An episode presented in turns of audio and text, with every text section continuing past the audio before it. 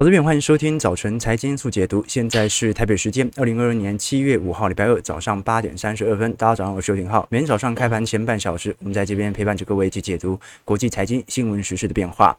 那一早我们先来观察，因为昨天美国股市是国庆日没有开盘哦。不过我们纵观整个欧洲市场和美国股市企业的盈余修正比率来做观察，会发现目前整个下半年的主基调哦。就是在等待这一些企业下调对于二三年的盈余财测。为什么？因为我们到目前为止哦，认为现在本益比哦还是比较低的。有一个重要原因在于，到现在为止还没有企业大幅度的调降对于二三二零二三年的 EPS 的预估。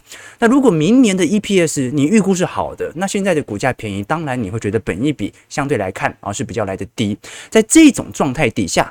就很有可能会有一种严重误判，那就是其实明年赚的不多，所以本益比现在没有想象中这么低。好，所以投资最迷人的地方在哪里哦？我觉得有趣的一件一件事情是，我们看到在过去本轮的牛市当中哦，上涨的时候，就是没有人在乎现在涨的是那个估值，还是涨的是获利哦，就没有人搞清楚说现在股票涨到底是因为它赚得多，还是因为现在的资产泡沫正在扩张。但是下跌的时候，大家都分得出来，对吧？好，在上涨的时候，大家搞不清楚现在是涨估值还是涨获利；下跌的时候，我们都很清楚。到底现在是在跌估值还是在跌获利？那现在很明显是先跌估值，而目前在反映的是跌未来的获利。好，这是一个比较明显的趋向在。如果我们把全球的企业的盈余修正比率来做观察，会发现其实本轮以来哦，这个衰退最重的是新兴市场，但是最先落底的也是新兴市场。我们看到从二一年的六月份以后啊，当时新兴市场随着联总会的缩减购债的步调啊开始采取之后啊。就一路的向下，好，那在这段时间啊，大多数的新兴市场货币啊，也都是呈现非常弱势，除了台币之外，哦，台币在去年还算是蛮强劲的。那以发达市场呢，曾经在呃今年年初左右啊，做一个震荡格局，但是随着三月份的乌俄冲突发酵之后啊，通膨力度的大幅上扬啊，那么发达市场呢，它的 EPS 也正在高速的下修当中。那么现在哦。随着六月份啊这一波的盈余修正比率持续的下滑，我们看到反而新兴市场有一点筑底的迹象在哦，那很有可能就是中国目前的 PMI 数据带动了整个新兴市场制造业国家开始产生新一轮的盈余乐观行为。我们看到二二年到二三年各个区域企业盈余成长的预估，而全球是从二二年的九点六趴。会下滑到明年的七点七 percent 哦，不过这个数据看起来还是蛮乐观的哦。美国甚至是从十个 percent 只仅仅只下调到九个 percent 哦。那欧洲就更明显了，欧洲是完全的砍半。欧洲在今年的获利增长啊是十三个 percent，明年会直接下滑到五点五 percent 哦。所以本轮我们讲的乌俄冲突或者通膨高升哦，对于这种啊追求洁净能源啊这种进口能源资产极其昂贵的这种经济体啊，它带来的伤害。是最为恶劣的哦。那如果我们从标普五百指数来做一些观察，会发现其实从第一季到第二季啊，以及整个二三年的比例来做观察，也没有想象中这么来的悲观。所以正因为这些数据到目前为止啊，都还没有投行进行大幅度机构的调整，这让市场上开始揣测，很有可能下一轮的呃美国股市的修正点或者修正段是取决于这些企业开始针对明年的盈余开始有所下调。好，那有一个。时间落差，因为我们常讲说，这个股票啊，它在进行反应的时候，通常都不会等到利多出来的那一刻，也不会等到利空出来的那一刻，它永远都是提前反应。股价本身就是一个领先指标，所以不可能你失业了，股价才跌，一定是股价先跌啊，隔了几个月之后，哎。我怎么失业了？啊，它是有一定的时间线的顺序。那通常股价会领先企业的获利，大概会有六到九个月哦，等于是提前跑了两三季哦。所以如果今天美国股市见底，什么时候你会发现你们家的公司赚很少钱？明年的第二季到第三季你才会发现，因为。股价通常会领先企业获利大概六到九个月。我们根据过去富兰克林的回测资料来跟各位做一些回顾和观察，会发现哦，这个深蓝色线是股价的变化，那么浅蓝色线呢是过去巴克莱资本哦进行经济衰退的统计，我们会发现哦，其实通常它会领先六个月到九个月之后，EPS 才会有一个明显见底，开始往上走的一个迹象在哦。所以投资朋友，我们做投资一定要有一个时间线的顺序在，就做景气投资，做宏观投资。我们了解景气周期，但是我们不会把资金等到复苏期才进行大幅度的。资本的投入，啊，各位懂我意思吗？因为股价不会在复苏期的时候开始见底反弹，股价在衰退期的末段，它就会见底开始反弹了。好，所以上半年呢，我们看到刚结束哦，美国指数简直是大屠杀，道琼上半年跌幅虽然比较轻十五趴，但是也啊，最近也快要逼临熊市了啊，也是一九。九一九六零年代以来最惨的上半年，标普百指数啊下跌两成，纳指和费半的跌幅啊也分别达到两成九到三成八，哦，所以。科技股的部分呢，基本上是有史以来最差劲的上半年。但是相反的，你看到大宗资产的部分啊，也是引起这一次获利大幅走低的原因哦。大宗资产，如果你是做大宗资产的投资者的话，那今年可说是赚得盆满钵满啊。因为在乌俄冲突导致的供应链影响底下，我们看到能源价格到农产品价格，就算近期有回档。你看到两大原油期货价格到现在还是保持在中长期均线一百块美元左右上方。哦，你看纽约轻原油和布兰特原油哦，上半年的累计涨幅都超过四成了。哦，那纽约天然气期货价格涨幅超过四成八。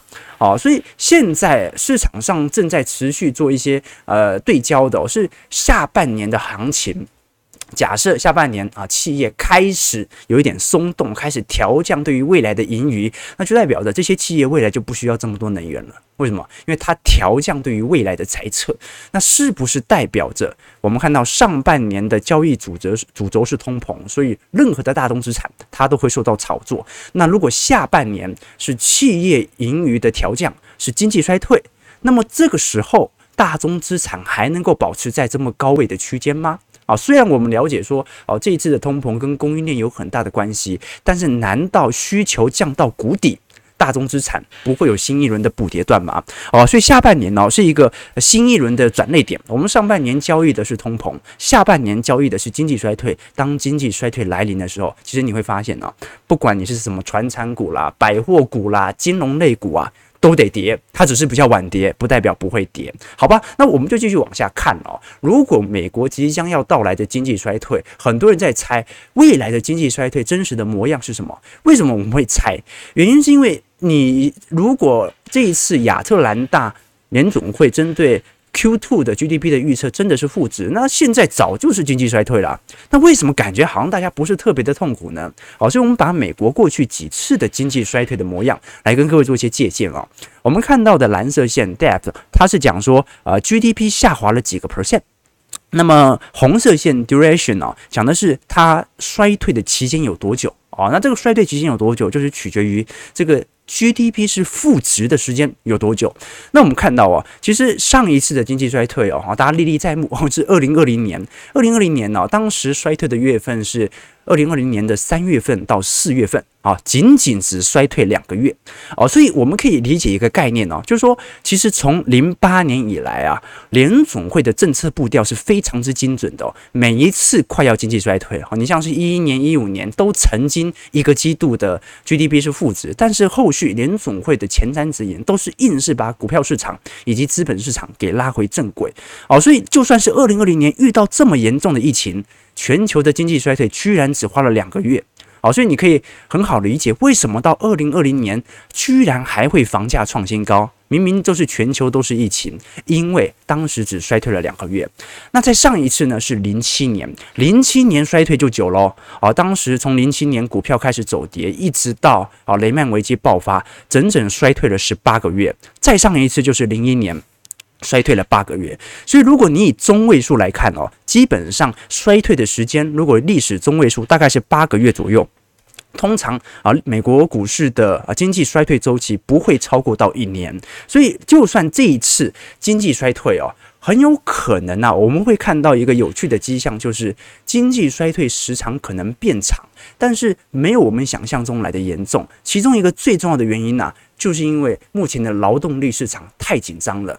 根本就很难有人失业。啊，我们看到现在所有的 PMI 啊新订单指数，美国的经济指标全部都在走皮，只有一个啊没有走皮，那就是失业率还是保持在三点六 percent，就是没人失业。为什么？因为这些科技业啊，工资科技大厂。啊，可能他们有适度的进行人力调整，可是麦当劳、星巴克还是很缺工啊，找不到人来做啊，因为劳动力市场实在是太紧张了。好了，那我们看一下大摩的看法。其实大摩看法很简单哦，大摩认为，不管这一次是否经济衰退与否，股市的走跌它会形成一个中长期的现象，因为本轮的景气走跌它来自于联总会的缩表行为。那我们看到，在过去一段时间，基本上。股票资产它跟联总会的负资产负债表是呃呈现高幅度的正相关。那么现在股价虽然开始走跌，但是联总会的资产负债表的缩表行为，难道会在明年就停止吗？明年有可能停止升息，但是有可能会停止缩表吗？大摩认为，持续缩表的可能性是很高的，因为高通膨对于经济的伤害比想象中还要来得更大，所以这就取决到一个问题了，那就是如果明年还在缩表，那明年就不能只有停止暂停升息哦，明年甚至还要降息。所以我们看到昨天 JP Morgan 小摩所做的报告，看得出来哦，这张图表示联总会的联邦基准利率哦，蓝色线哦是 FOMC 啊，就是联总会自己预估的啊整体的。基准利率的路径图，那么绿色线呢、哦、是市场的预估图。那现在来看哦，呃，紫色线是联总会的长期的目标值。我们可以看到哦，联总会现在所透露的预估是认为，一直到二四年以前都不会采取任何的降息循环，呃，然后到二四年以后有可能会适度的稍微降息，但是所有市场的投行都认为。现在就是啊，应该讲今年年底就是联准会联邦基准利率的最高点，明年开始只会降息，不会再升息。好，但联准会是认为明年会一直升升升升到二四年哦。好，所以两种前瞻指引的脱钩，我们就要来看哦。如果它肯降息，那肯定是经济出了问题；如果它持续升，那就代表着通膨问题真的也很严重。哦，所以不管怎么样，好，接下来半年大家会听到更多的利空，更惨的利空，只是这个利空。很有可能早就已经反映在目前的股价身上了。好，我们现在看到股价跌了这么多，但是利空的讯息并没有想象中这么多，因为它原本就会有一点时间差。当然，昨天大摩所出炉的报告也承认，这一次的确属于经济衰退，但是有没有那种系统性的金融风险的可能性呢？其实风险率还是没有特别高啦。我们看到这张图表哦，是美国家庭债务的比率哦。我们看到在零八年的时候哦，零七年第四季，呃，美国家庭债务的比例是。十三点二个 percent，那二零二零年呢？现在顶多也就是九点五 percent 哦，哦，这远远低于从一九八零年代以来的任何水平，所以它其实透露的一件事情哦，那就是。现在市场上并没有那种真的民众大幅倒债或者金融资本市场哦啊崩溃的这种现象，包括最近哦联准会的啊金融压力测试也全过了，所以你看到富国银行、摩根大通、高盛全部都在实施库藏股还发放现金股利。为什么？因为就算经济衰退来，他们也不会被倒债或者倒债的风险承受能力，他们是可以预估的。那么加上现在美国的民众啊，基本上这个欠债的这个比。比例哦，相对于美国的总债务看起来是比较低。好，所以这个就有趣的一点了。我们要怎么理解美国的民众为什么欠的债越来越低了？因为我们看到的是比例，美国的债务的绝对增量还在持续的膨胀。那为什么美国民间欠的债比例却缩小了呢？因为大部分欠债的人。都是联总会，这各位懂我意思吗？因为联总会已经把几乎在二零二零年以来能够收的债都买回到联总会体系当中，所以他现在才要缩表，慢慢的释出手上的这些 MBS 和公债。那正因为大部分的债务都在联总会手上，这更让市场相信，只要美国政府不垮台。那么联准会就不可能倒债啊，他一定会继续付利息的啊。哦，所以在这种状态底下，我们就看到了全球的金融风险几乎没有，而全球的金融风险唯一集中的、唯一最有可能倒债的是联总会，而联总会因为是美国政府，它看起来又最不可能倒债哦，所以这个就是一种有趣的杠杆行为啦，就是说居然全球最大的债主哦，就是联总会本身。那当然啦、我们现在所看到的整个通膨力度哦，是持续的发酵。如果我们纵观整个欧洲市场以及美国的 PCE 这个 Index 哦，是有一点见顶的迹象在。但是在整个欧洲能源市场当中哦，其实表现的并没有如想象中的预期来得快哦。包包括欧元区的 GDP 啊，这个 CPI 在昨天出炉又再度创历史新高。那现在市场做了几种比较明显的预判啦，就说如果通膨下降的速度比市场预期还要来得慢的话，那么最终就有可能导致经济衰退的可能性。我们看到巨亨网的预估哦，现在的实质通膨率，美国大概在八个 percent 左右。那如果失业率攀升到这个五个 percent 的话，呃，就是说通膨如果还保持在这个八个 percent 左右的话，那失业率就会上升到五趴。那如果通膨呃明显的有下缓的迹象，也就是联总会的紧缩力度开始加强，那么失业率就有可能到达七趴，甚至到十趴。那当然啊，这是从绝对值的定义来做判断，还没有考虑到目前的劳动力紧张的问题。但是我们足以从这张图可以了解到哦，你要么就要救通膨，要么就是救经济哦，这就是联总会现在所面临的处境和变化。那当然哦，如果我们从德意志银行昨天所出炉的报告，会发现一个非常有趣的迹象哦。德意志银行认为哦，其实哦，你很有可能会看到通膨还没有下滑，呃，这个时候联总会反而会采取新一轮的降息循环。哦，德意志银行虽然是非常看空的银行，但是它对于未来的经济想象哦，却是非常非常呃，就是说它对于未来经济想象非常悲观，但是它对于明年联总会的行为，他是觉得一定宽松的。怎么说呢？我们看到五月份的 CPI 还有八点六，然后六月份说不准哦，啊，这个有可能会在保持在呃八趴左右的一个区间哦。所以现在好像觉得说啊，今年年底到明年年初降息好像有点不太可能。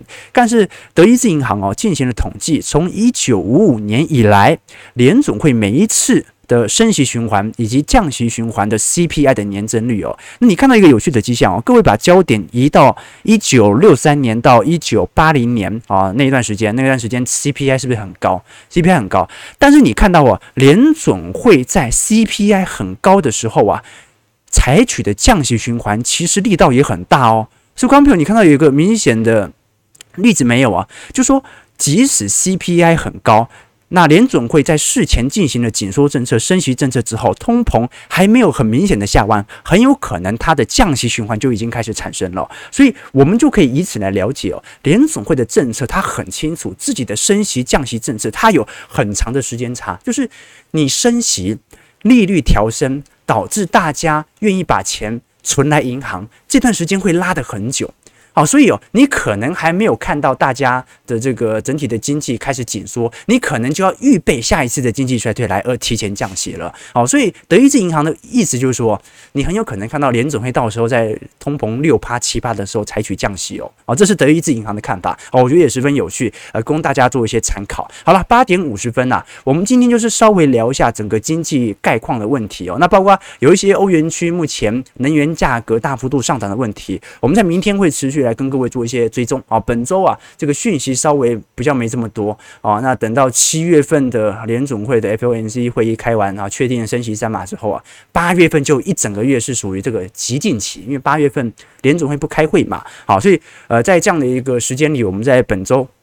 会每天啊都呃挑选一些经济体来跟各位做一些借鉴。今天我们是稍微浏览一下啊各大投行所出炉的报告，对于未来一年啊所产生的前景和展望啊。那当然啊，节目到这边呢，呃，我要特别宣布一件事情啊，这是我们小编哦所采取的方案哦。小编昨天才跟我说哦，他想要做一个。呃，这个类似请小编喝咖啡的啊，这个会员系统 啊，它很便宜，每个月四十五块哦。哦，简单来说啦，哈，就是说，呃，这个频道的收益哦，其实一直以来哦，哦，我们都是让小编能够，因为小小编是专门在经营这个频道的嘛，啊，所以这个频道的不管是广告收益啊，还是现在啊，他做这个做的这个请小编喝咖啡的方案哦，啊，都是啊他个人的收益。啊，就是希望他可以好好经营频道嘛，所以我当然也很愿意说啊，只要你肯做，那就没有问题。啊，所以应该怎么说啊？啊，其实小编做这个贴图，我也不是特别理解到底是什么概念哦，因为呃，我们看到在聊天呃留言和聊天室当中哦，如果呃参加这个会员徽章的频道的会员奖励的话，你会看到啊、呃，不同时期参加的会员哦，啊时间长哦，它会有不同颜色的浩哥。那 就看到很明显的迹象啊！好，一开始呢是这个圆形的浩哥，然后到脸绿的浩哥，到脸黄的浩哥，到脸黑的浩哥，最终终于成为反指标的浩哥。好，所以啊，经过七七四十九天的参加我们的这个请小编喝咖啡的会员徽章之后啊，好就可以这个成为呃标准的韭菜。现在只是新进的韭菜。那当然啦，小编也会在里面做很多贴图啊。好，所以呃，我是这样想的啊，其实我们做财经节目啊。我我觉得啦，我自己觉得，我们聊天室已经算是蛮热络的啊，因为你知道啊，那时候看财经节目，大部分都是资产阶级啦，哦或者上班族哦，要不然其实没办法每天吸收这么多硬的东西，肯定是对于财经市场或者啊这个对于整个资本市场有更多兴趣的人。那既然是资本阶级哦，或者说资产阶级哦，大家追求的是生活的效率嘛，所以通常也不会在聊天室聊是非啊，所以正常来讲哦，我们节目。不应该有这么多人在聊天啊，这说明大家都很闲，是不是？啊，就好像前几天我我在看那个瓜吉直播吧，啊，那我突然觉得很无聊啊，然后我就手贱嘛，就打了一句“瓜吉吃大便”，啊，结果忘记切账号，那旁边写的是游艇号的财经号角，然后网友突然在底下留言：“哇，是浩哥耶！”哇，浩哥好没有水准哦，讲这种话，然后我马上留言，哈哈，没有啦，我是小编哦。好，所以我讲的意思就是，呃，资产阶级啊，呃，通常啊，没什么时间在耗这种无意味、无无谓的事情身上啊，因为他都很珍惜自己的时间嘛。好，所以呢，为了让大家可以跟多跟小编互动，也让为了让小编哦能够努力的这个跟大家来做一些互动啊，来把我们的频道。呃，这个气氛炒热哦，我们就让小编开了这个会员系统哦。好，那当然啊，这一次的会员徽章啊，所有的收入啊，我们就就是这个给小编啊，当做加菜金吧。啊，其实我们小编薪水哦，今年年初我跟他约定好啊，就当年股市涨多少。我们隔年年薪就加多少，好不好？那小编就算了，想说每年年化报酬率七趴，好像还可以嘛。哦，结果他现在很担心，他前两天哭着脸问我说：“ 明年的年薪怎么办？” 他说：“今年台股跌了两成多了，所以明年年薪会减薪两成嘛。”啊，我说怎么会呢？对不对啊？我们看的是费半。费半跌了四成，所以减薪是四成。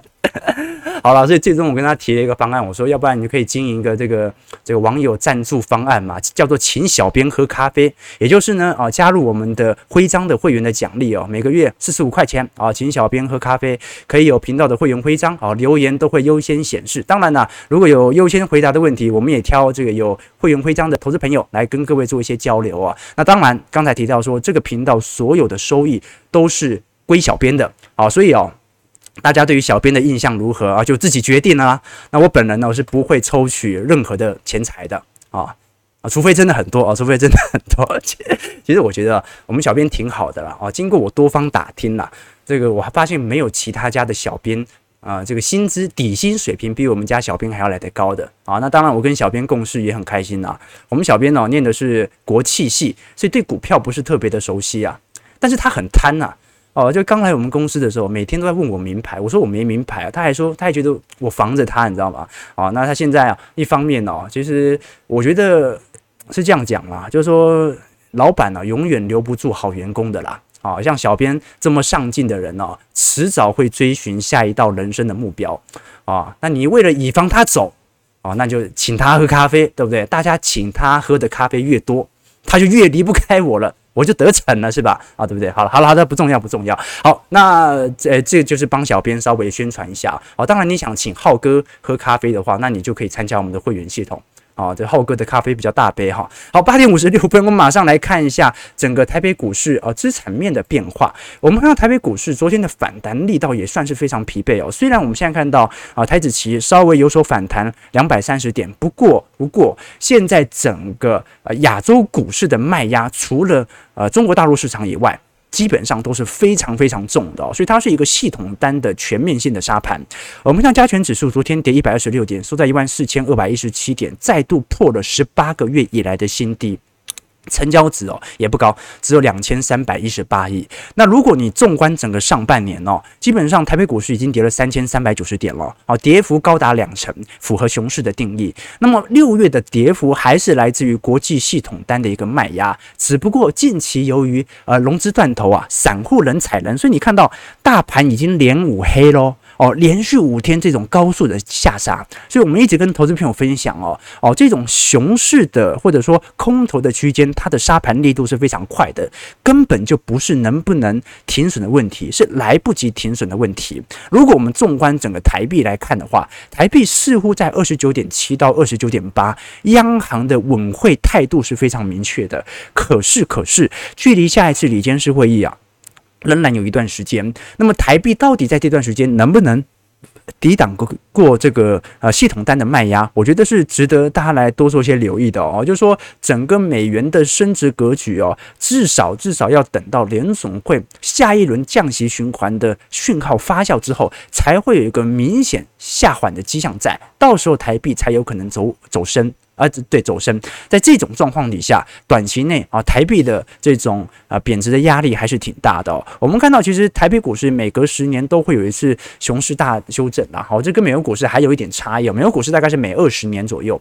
那你像是一九九零年的波湾战争啊，网络泡沫，一一年的欧债危机哦，其实台北股市当时的修正幅度啊，都比标普百指数稍微来的大一点哦。那现在我们观察到三大法人的资金异动，会发现外资几乎已经把过去十年的筹码快要给卖光了哦，今年就已经卖了一兆了哦。虽然外资每年都有系统单的回补效果，但是很难得看到外资有对于台北股市如此重大的卖超。你如果从绝对金额来看，外资今年的卖超几乎等于二零零八年对于台北股市的提款哦。好，昨天外资再度卖了六十五亿，投信买了二十一亿，自营商买了五十九亿。如果你看一下散户台指期哦，是全面的进行多单买进哦。好，所以今天会适度的进行。反弹来自于系统单昨天跌升的回补效果，但是啊，本波到底这些投机性的散户能够撑多久呢？值得大家多做一些留意了。散户从本轮的下跌段以来，一直都是极力的看多。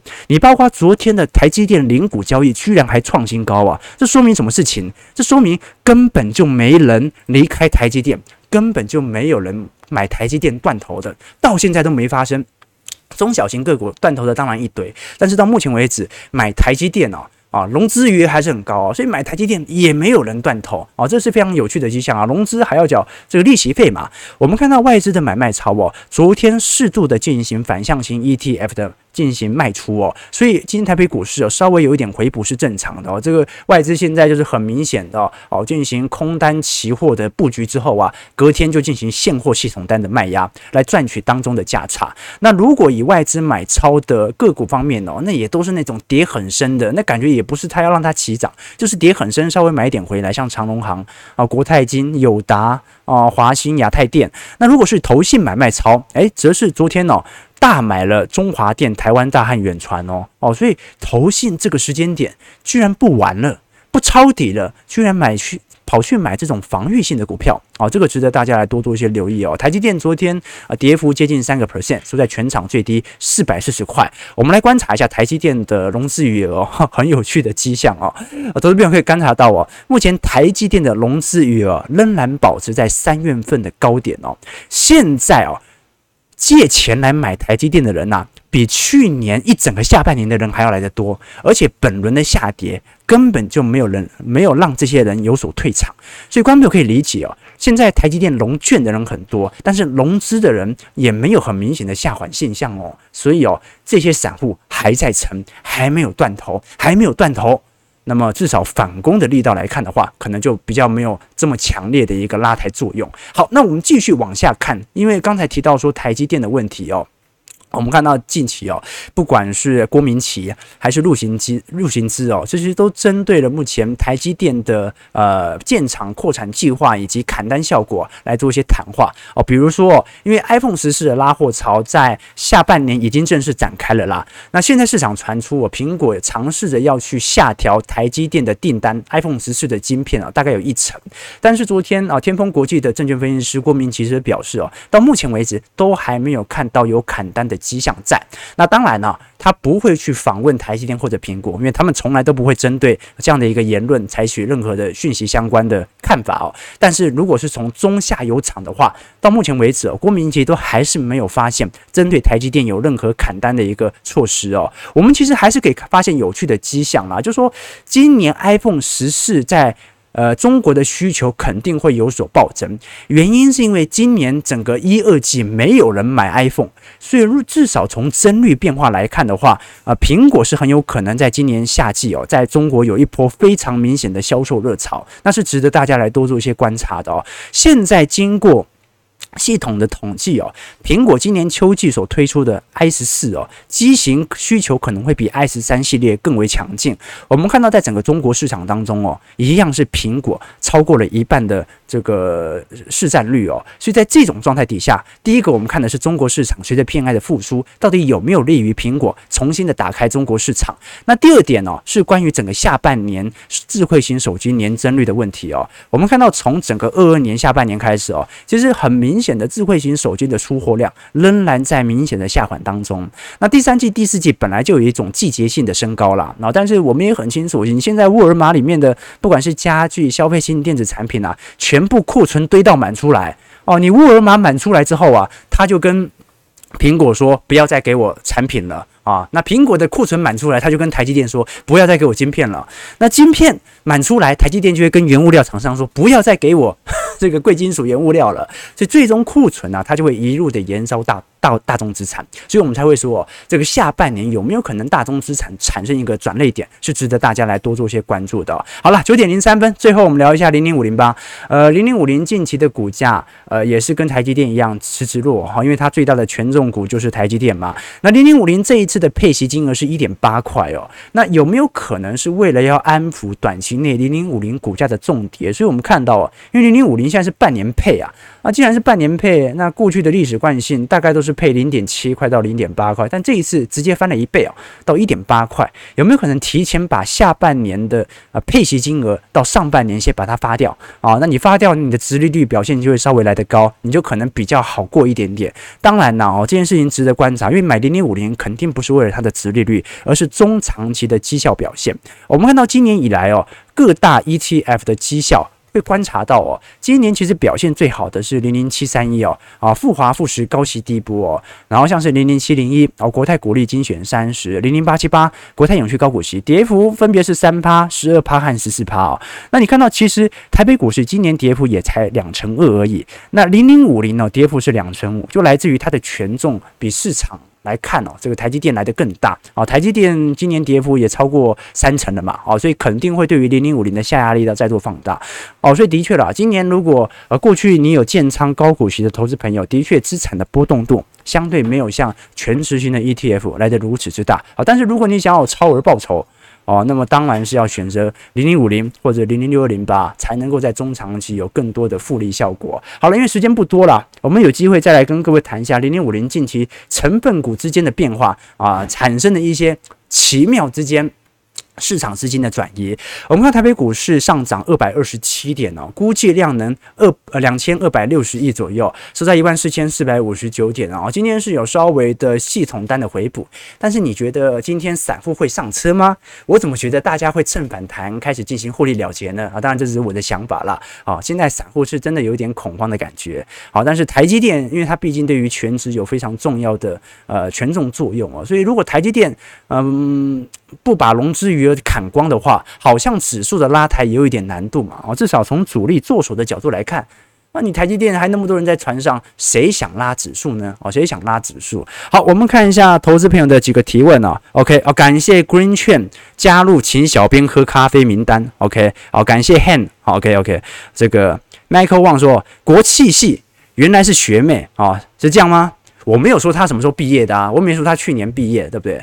搞不好他二十年前毕业的，好，我们小编，我们小编啊，对，刚毕业，刚毕业，刚毕业，对对，刚毕业，好，OK。同一物说还以为小编有喜讯，啊，如果小编有喜讯的话，啊，那我们也是非常非常祝福的，我们就让小编公开跟大家直播他的喜讯，好不好？如果他本人有喜讯的话，OK。这个雷亚贝尔说：“，这个国际原油又继续涨了，没用啊，可能就是一个跌升反弹而已啊，这是有可能的啦。”好了，感谢 Tina Chu 加入，请小编喝咖啡名单。OK 啦，这个小编啊，真的会咖啡因中毒啊啊！一天有这么多，对不对？小编想说，每天一个加入，每天就一杯咖啡了，对不对？哈，我还问说，小编为什么不把这个费用定高一点呢？为什么不喝星巴克咖啡呢？哦，他说没有习惯喝 CT 咖啡了。OK，好，没有问题啦。感谢各位今天的参与啊！台北股市虽然今天有所反弹了哈，但是今天的情绪面的变化是值得大家来多做一些留意和关注的哦。哦，尤其呃，在整个台北股市当中啊，系统性的卖压仍然在呈现啊，所以对于台北股市哦，我们会持续在我们的呃会员系统当中来跟各位做一些啊宏观专业报告的分析，来了解短期内情绪的变化和国际格局之间的联动度。感谢各位今天参与。如果你喜欢我们节目，记得帮我们订阅、按赞、加分享。我们就明天早上八点半早晨财经速解读再相见。祝各位投资朋友看盘顺利，操盘愉快。